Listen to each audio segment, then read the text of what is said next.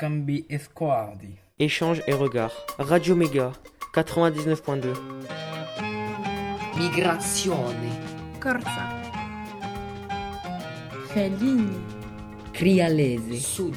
Nord. Amore. Caffè. Buongiorno e benvenuti a tutti su Radio Mega nella trasmissione Scambi e Sguardi. Mi chiamo Rosa e sono con Gabriele. Oggi presentiamo una trasmissione con una classe di troisième della scuola media Marxino Boss a Chaboy. Questa trasmissione parla dell'immigrazione italiana. Con in studio tre invitati, Clizia Centorino che parlerà del cinema e della sua esperienza, Marco Gufanti, un veterinario e Jean-Luc. Ascoltiamo noi. Bonjour, nous avons reçu avec Julie Timothée le 19 mai Monsieur Hart, un ancien professeur d'histoire-géographie spécialisé dans les migrations des étrangers dans la Drôme. Nous avons posé une question sur les deux périodes de l'immigration. Donc effectivement, il y a eu plusieurs vagues d'immigration dans le département, mais en France d'ailleurs en général, et dans le département en particulier. La première se situe à partir du milieu du 19e siècle jusqu'en gros la Première Guerre mondiale, donc 1914. Une seconde dans l'entre-deux-guerres, 1918-1939. Et effectivement, il y en a une troisième euh, après la Seconde Guerre mondiale, à partir des années euh, plutôt 50 que 45, mais ça, on en parlera plus tard. Quelle était la situation en Italie à ce moment-là, économiquement parlant, avant la Seconde Guerre mondiale? Alors, économiquement parlant, pas seulement.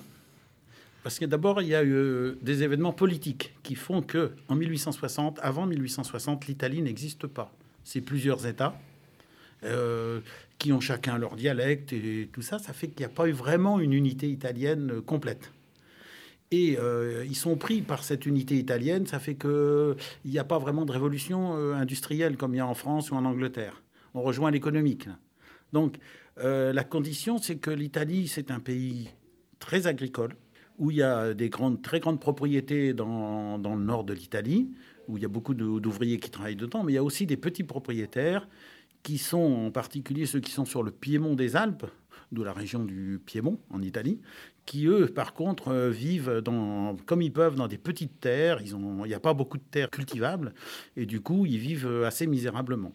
Il y a aussi dans l'entre-deux-guerres des raisons politiques, en particulier à partir du moment où les fascistes prennent le pouvoir en Italie. Donc 1922, quand Mussolini prend le pouvoir, certains qui sont hostiles aux fascistes sont contraints de s'exiler. Quelle était la cause d'immigration principale avant la, Seconde Guerre, mondiale Ça rejoint un peu ce que je viens de dire, c'est-à-dire qu'il y a les raisons économiques qui est la principale. Il faut bien se dire que les conditions politiques, lors de la montée du fascisme en Italie, c'est pas la condition principale. C'est surtout une immigration économique euh, pour fuir la pauvreté. Et d'autant plus que en la, Fr- la France euh, manque de bras, surtout à la fin du 19e siècle, suite à une crise démographique. Il y a de moins en moins d'enfants de naissance. Donc, il va bien falloir euh, compenser le manque de, de, ma- de main-d'œuvre qu'il y avait à l'époque, d'autant plus que la France connaît la révolution industrielle. Quels sont les pays principaux où les Italiens arrivaient Alors, il y a l'Amérique du Sud, enfin en Europe, c'est surtout la France, euh, dans les pays limitrophes, Euh, mais c'est surtout la France qui en accueille le plus. Peut-être pour des raisons historiques aussi. N'oubliez pas qu'avant, la Savoie était, italienne jusqu'en 1860. hein. Donc euh, il y a eu des Italiens qui se sont retrouvés implantés en- en- directement en France à l'époque, qui étaient d'origine vraiment italienne. Euh, et puis surtout, le, premier pays d'accueil, ce sont les États-Unis. Aux États-Unis, pour vous donner une ordre d'idée, en 1901, il y avait 2,5 millions d'Italiens. À la même époque, en France, il y en avait que 300 000. Donc, et puis d'autres pays euh, qui sont connus pour avoir accueilli des, des Italiens en Amérique du Sud sont l'Argentine, le Brésil, l'Uruguay. Quels étaient les moyens de déplacement utilisés par les Italiens afin de partir dans ces pays? Le train. Le train existait à l'époque déjà. Hein, le- euh, au début, évidemment, c'était les cars qui ont fonctionné euh, quand les lignes de train n'étaient pas très répandues. Euh, après, c'était le train euh, souvent, surtout après euh, la Seconde Guerre mondiale. Mais bon, euh, le train fonctionnait déjà, puis le car, et ceux qui avaient une voiture, mais ça c'est plus tard surtout, pouvaient passer puis à pied, tout simplement. Alors là, il y a deux choses dans le déplacement. Il y a ceux qui avaient déjà trouvé un emploi en France, puisque les entreprises françaises envoyaient des émissaires en Italie pour chercher des travailleurs italiens. Donc eux, ils avaient euh, leurs papiers et tout, ils pouvaient passer la frontière tranquillement, mais ceux qui, qui n'avaient pas les papiers, eux, fallait qu'ils se cachent. Donc ils ne pouvaient pas passer la frontière comme ça. Donc ils passaient par des cols où il n'y avait pas de douane, donc là c'était à pied. Quel est le taux de mortalité durant cette période et quels sont les problèmes qu'il y a eu dans les- durant leur voyage? Alors de mortalité, il n'y a pas eu spécialement li- de mortalité liée au déplacement. Il y a peut-être eu des, gens qui sont morts, mais ça peut être par rapport à leur santé, par rapport à ça. Mais il n'y a pas eu de... On n'est pas dans l'époque actuelle où l'Afrique du Nord, les gens qui partent de Libye, ils risquent leur vie en prenant des bateaux, ou l'émigration vietnamienne euh, après 1975, euh, quand les communistes sont arrivés au pouvoir, qui se sont sauvés dans des bateaux, euh, vite fait qu'il y a des bateaux qui ont tenu l'eau plus ou moins. Là, on n'est pas dans ce cadre-là. Donc euh, les difficultés sont surtout de, bah, de trouver des transports qui les emmènent, surtout qu'ils venaient euh, avec leurs bagages. Euh, Donc quand c'était une famille complète, bah, vous imaginez le nombre de bagages qu'il y avait. Donc euh, ceci dit, les trajets étaient relativement courts, puisqu'ils venaient surtout du Piémont, euh, c'est-à-dire de l'autre côté de la frontière. De quoi se nourrissaient les- et comment se logeaient les Italiens durant leur voyage? Alors, on en revient à la question précédente, c'est-à-dire que là, ils viennent surtout, les premières vagues d'Italiens qui viennent en, France sont surtout d'Italie du Nord. En gros, le Piémont, qui borde la frontière, donc la région de Turin, si vous préférez, tout le, Piémont des Alpes, c'est dire les petits villages qui sont accrochés en montagne. euh, on peut y aller, même aujourd'hui, on les voit, ces villages qui vivent ou survivent, du moins, euh, dans, des régions montagneuses où il y a peu de terrain, donc il y a beaucoup qui viennent de là.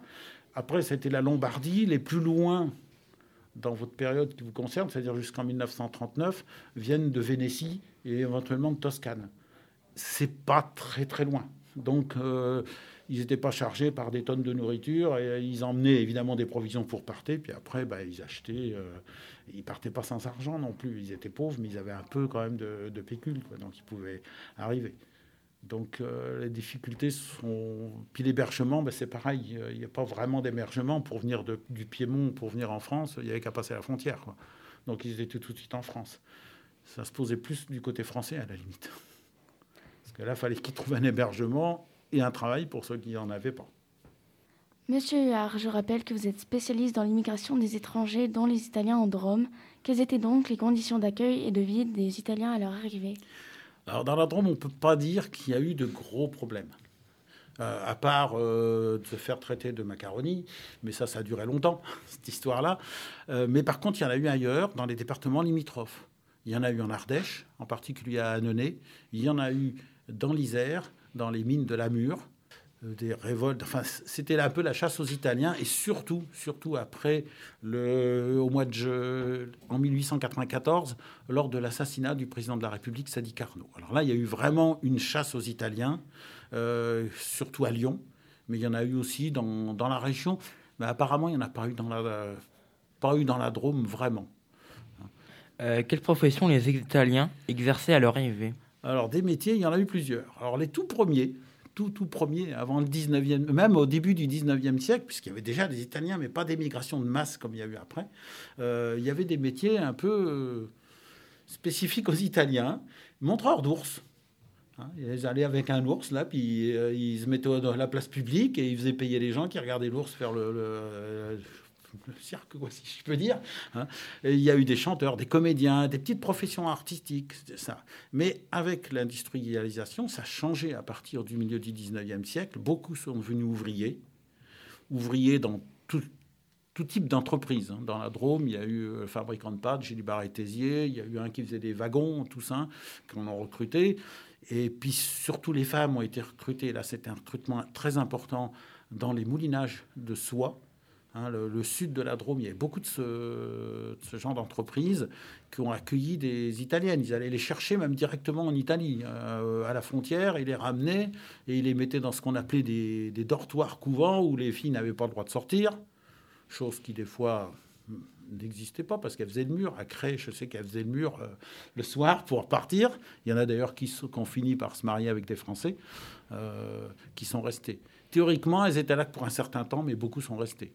Donc ces professions-là, des petites professions comme étameur, aiguiseur de couteaux, donc des professions ambulantes, euh, un roman dans la, dans la chaussure, dans le, chapeau à Bourg-les-Valence, chap- à Bourg-les de péage, pardon, Euh, à, Valence ou ailleurs, un peu partout, il y, a des, il y avait des entreprises de.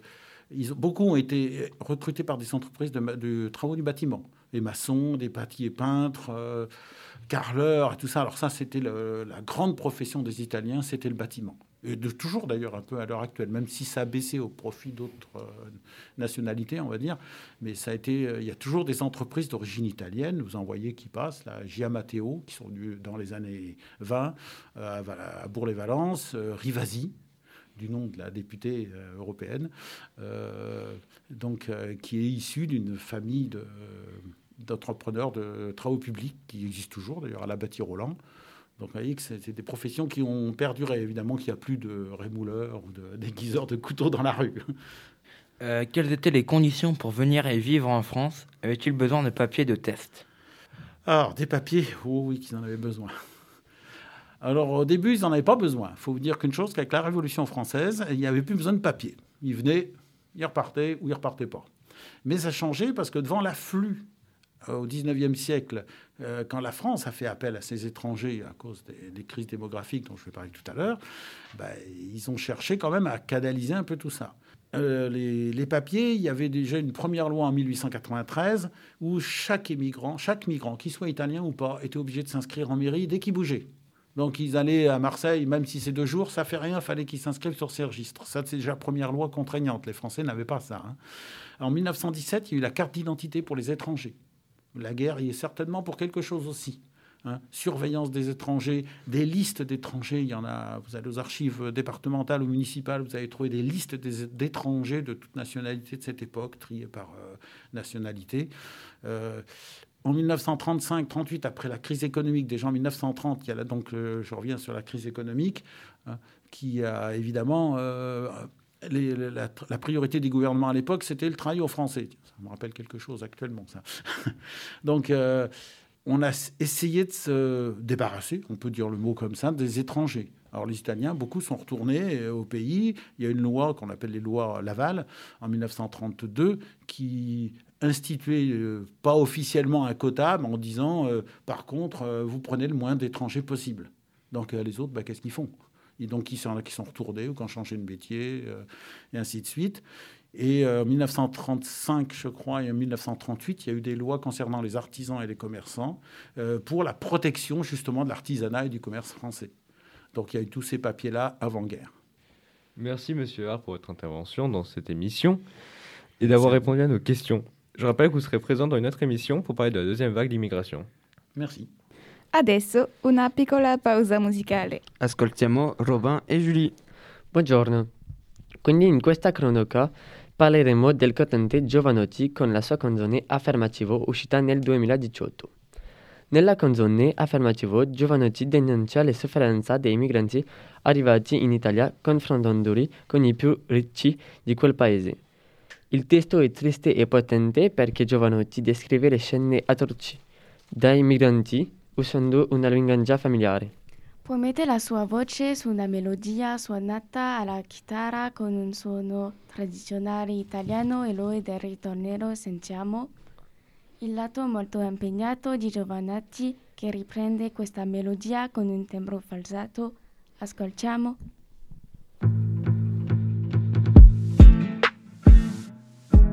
Original, Takachi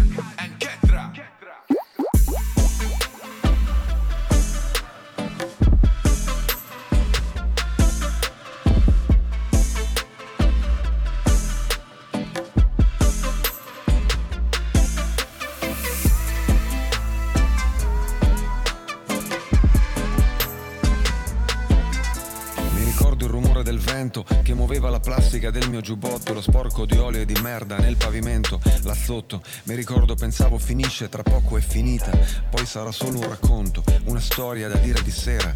Mi ricordo lo stomaco a pezzi, i capelli salati, le grida feroci, le spinte, gli sguardi terrorizzati.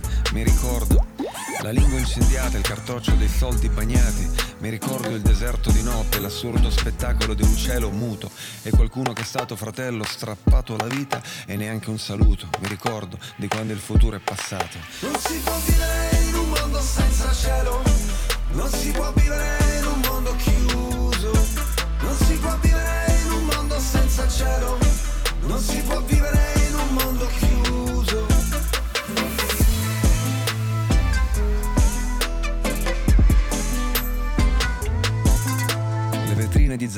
Locker ancora più lucide e piene di roba, e kebab e hotel extra lusso. E McDonald's, e gli anfibi puliti, e i soldati col mitra, e i fari di notte, e il mare in salita, il mare in salita, il mare in salita.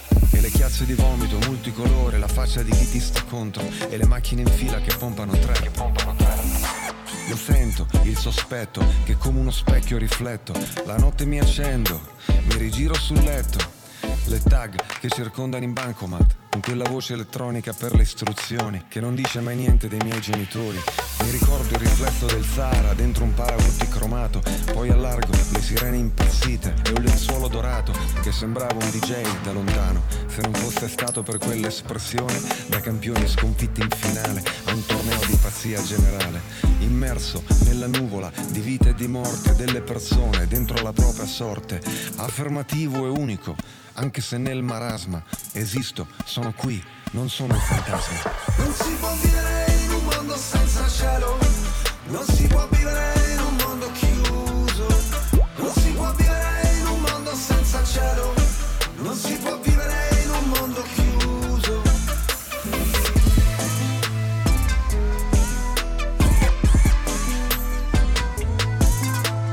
Affermativo, affermativo, qui ce n'è uno vivo.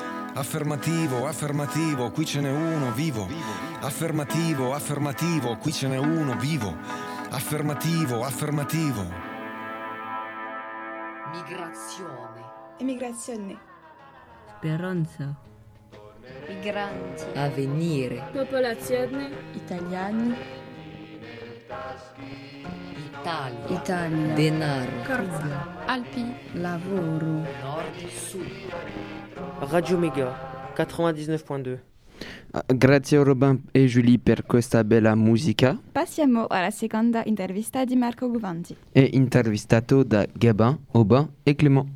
Buongiorno Marco Gufanti. Buongiorno, lei è italiano, vive in Francia e lei è il presidente di un'associazione. Ci sarà una prima parte in cui parleremo della sua immigrazione in Francia Mm. e in una seconda parte in cui discuteremo della sua associazione. Grazie per aver accettato il nostro invito. Per cominciare, quanto ha lasciato l'Italia e perché? Ho lasciato l'Italia nel 2001 per ragioni di lavoro, ma non è stata un'emigrazione forzata come molti dei nostri compatrioti all'epoca. L'ho scelto perché volevo avere un'esperienza di questo tipo in Francia. Mia moglie è francese e quindi è stata la ragione principale. Da quale regione, dalla quale città viene? Dal Piemonte, capoluogo è Torino e sono nato e vissuto in un paese che ha una cinquantina di chilometri che si chiama Lanzo Torinese. Qual è il suo lavoro? Veterinario. Quali studi ha fatto per lavorare come veterinario? In Italia c'è un'università, non è una scuola come in Francia, quindi dopo il liceo scientifico che dura cinque anni in Italia ho iniziato gli studi all'università veterinaria a Torino. Perché ha scelto la Francia e più particolarmente la Drome? Allora, la scelta della DROM è stata casuale, quindi l'intervista non è preparata, non ero a conoscenza delle domande prima, però la ragione è un po' triste, nel senso che nel 2009, quando sono arrivato nella DROM, lavoravo in Bretagna, mio suocero che abitava a Lione era malato, quindi avevamo deciso con mia moglie di ravvicinarci a Lione almeno e quindi siamo arrivati qua. Poi purtroppo è andata come è andata. Che cosa gli interessava in Francia? Ma sono sempre stato attirato dalla Francia fin dalla mia giovinezza, un po' perché era ancora la cultura della, della Francia con eh, il Parigi, il Quartier Latin, questo genere di cose, e poi un po' perché all'epoca in Italia la situazione di lavoro non era proprio entusiasmante. Lei fa il veterinario, Sì. lei ha altri progetti? Progetti ce ne sono sempre, sono quelli che spingono a muoversi e a vivere. Lavorare in radio sarebbe un progetto formidabile e poi altri che per ora restano segreti perché è meglio così, non devo perdere clienti. Lei è il presidente dell'associazione Felicitalia. Esatto. Dove è situata? È situata a Valence, presso la- il domicilio della vicepresidentessa perché bisognava dare comunque un indirizzo e situarla a Valence. Quando è nata Felicitalia?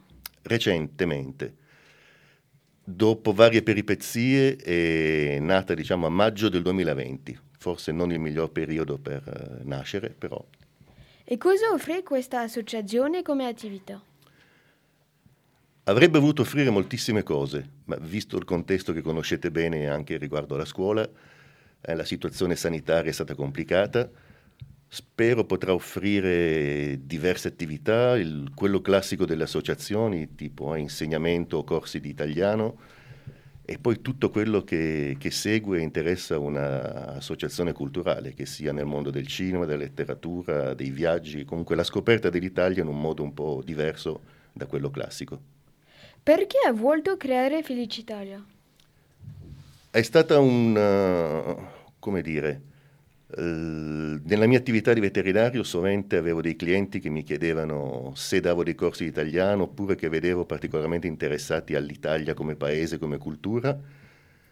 Avevo guardato le varie associazioni disponibili all'epoca e su Valence non c'era assolutamente nulla e quindi da lì è nata l'idea con una professoressa Elena Palmieri di creare un'associazione per coinvolgere questo interesse che c'è verso l'Italia e la sua cultura. E chi fa parte di questa associazione? Chi vuole, speriamo in tanti, più ci sono associati meglio è, però non è, è aperta a tutti assolutamente. Grazie Marco Guffenti Prego. per aver risposto alle nostre domande e a presto. Grazie a voi. Voi siete su Radio Mega, noi siamo Luna. e Luca. Grazie eravate con Marco Gufanti, Gabin, Aubin, Clément. Di nuovo passiamo la parola a Robin Julie per la seconda pausa musicale. Presentiamo un brano della colonna sonora del film Nuovo Mondo realizzato da Emanuele Crialese nel 2006. La colonna sonora è stata fatta da Antonio Castrignano. Nella prima parte del brano, piena di nostalgia, sono molto presenti la fisarmonica e il violin- violino. Nella seconda parte, più ritmata, Antonio Castigliano ha ripreso un successo di Nina Simone, Sinnerman. Ascoltiamo.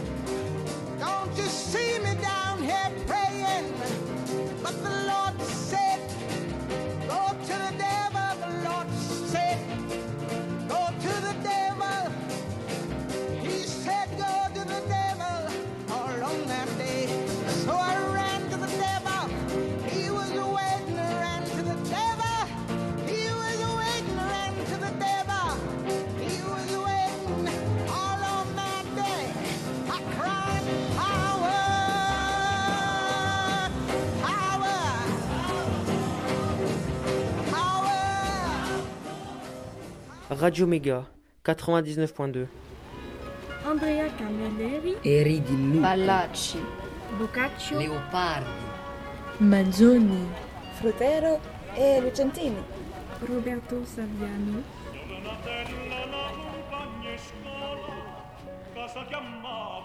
Grazie Robin e Julie per questa bella musica. Noi passiamo all'intervista di Luan e Elina. Con Clincia Centorino, universitaria e regista di documentari.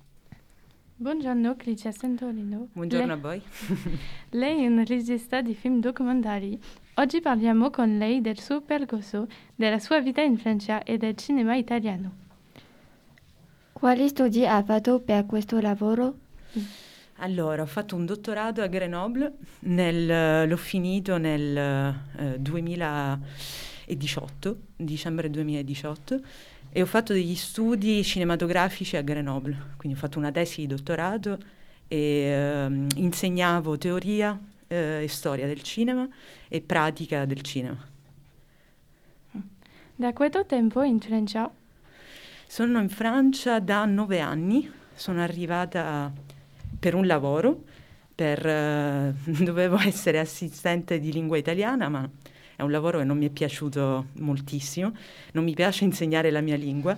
E, eh, e poi ho scritto un progetto di dottorato, quindi stavo a Voiron e a Moirin, e poi sono andata a Grenoble per eh, sette anni e quindi cominciare la tesi e poi finirla, fin- dopo che l'ho finita, ho cominciato a essere intermittent du spectacle. Non posso dirlo in, in- in italiano, artista semplicemente e ricercatrice.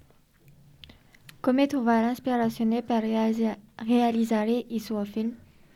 In Sicilia, da dove vengo, eh, non potrei parlare di altro perché, come, come dicono tanti registi, tra cui Fellini, che diceva che eh, il posto da dove veniamo è l'unico che può ispirarci davvero, e quindi perché è anche quello che conosciamo meglio.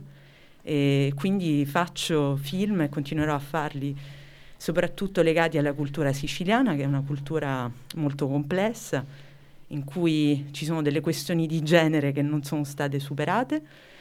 E poi sto facendo dei film qui, ma legati sempre alla donna e soprattutto alla parola e al, al posto che occupa la donna nella società.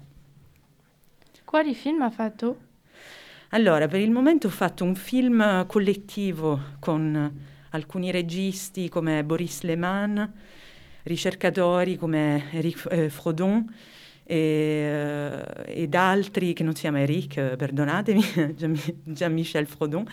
e poi eh, alcune, alcune colleghe, poi ho realizzato alcuni clip e adesso sto lavorando sul mio primo lungometraggio ehm, che tratterà della processione di Santa Lucia, che è una processione che ho fotografato per molto tempo e, uh, in cui si espone una bambina tra 6 e 10 anni che viene portata in trionfo da, da, uomini fondamentalmente e sto cercando di ritrovare le donne che hanno interpretato Santa Lucia e intervistarle e trovare anche i loro archivi. Che cosa adora nel suo lavoro? Mm, penso che la cosa che mi piace di più sia quella di incontrare le persone, come incontro oggi voi, eh, e quindi fare la loro conoscenza, conoscere delle persone anche che siano molto diverse da me e, ehm, e cercare di capire l'altro attraverso l'utilizzo della cinepresa. Viaggia per lavoro e dove? Allora, mi, capi- mi capita spesso di viaggiare, eh, mi è capitato durante il dottorato e dopo per delle conferenze, continua a capitarmi per... Eh, eh, scrittura di saggi, ricerca negli archivi, eh, sono molto legata alla ricerca negli archivi e poi viaggio molto in Sicilia per il film attualmente. Ha fatto un film sull'immigrazione? No, no, no, no non l'ho fatta. Sto facendo un cortometraggio ma su, su donne che non sono immigrate italiane, ma immigrate afghane, albanesi, africane eh, che vivono in una situazione di difficoltà economica e sociale. E eh, lo sto facendo con un'associazione che si chiama Sorosa, che è a Valence e eh, che accoglie queste donne, le ascolta, ascolta le loro difficoltà e quindi mi sto interessando a loro, però penso che non sia, non sia un caso. Emanuele Crialese è un regista che ha realizzato Nuovo Mondo e Terraferma. Conosce questi film? Che ne pensa?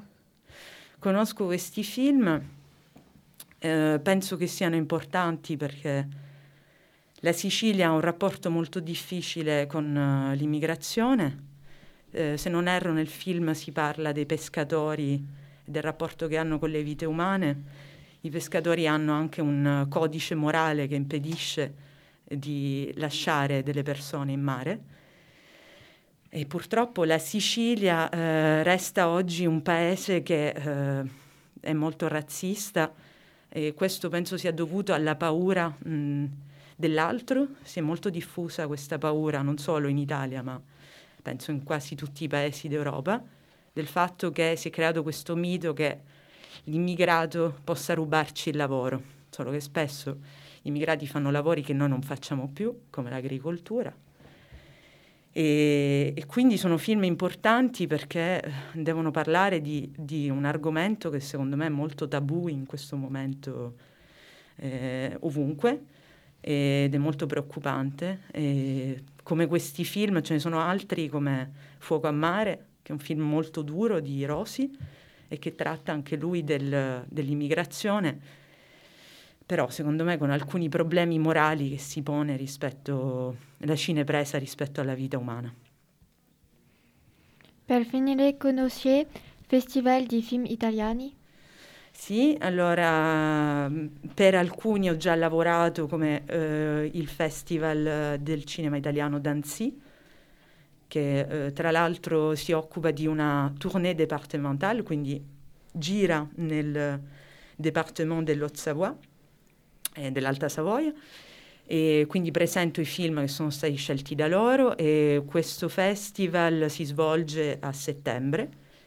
Poi c'è stato un festival eh, di un'associazione che si chiama Dolce Cinema a Grenoble, della quale sono stata presidente e responsabile della selezione dei film. E eh, vi dico anche che a Valence c'è un festival, un piccolo festival di cinema italiano per il quale collaboro con Pierre Magne e al quale eh, di solito consiglio qualche film, fa una programmazione molto bella e quest'anno, il 2 luglio, presenterò un film documentario che si chiama Il mio corpo e che parla giustamente di immigrazione. Grazie Clincia Santorino per la sua partecipazione. Grazie a voi. Grazie Clincia Centorino, Luan e Lina per questa bella intervista sul cinema. Noi passiamo all'ultima cronaca musicale di Robin e Julie. Buongiorno. Per la terza cronaca, la musica e io parto per l'America di Antonio Giorgio tratto dall'album Agio Italia. Raccolta di cantanti dei migranti italiani tra 1884 e 1947.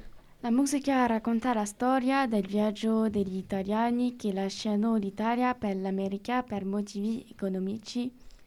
La musica è tradizionale e fa capire che il protagonista accetta questa partenza anche se lascia l'amore. Ascoltiamo.